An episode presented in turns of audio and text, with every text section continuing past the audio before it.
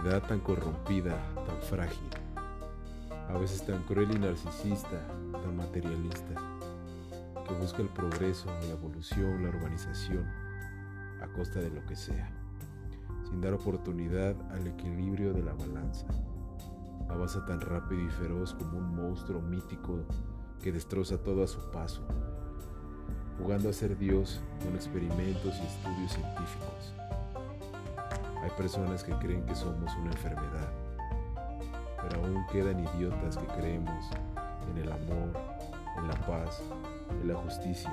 Quedamos personas que quieren ver a los niños jugar en el parque, que creemos en la honestidad, en la claridad, gente que quiere cuidar al planeta y cuya meta es una sociedad libre de prejuicios, de humillaciones, de discriminación, libre de injusticias, de esclavismo moderno, tendencias y materialismo.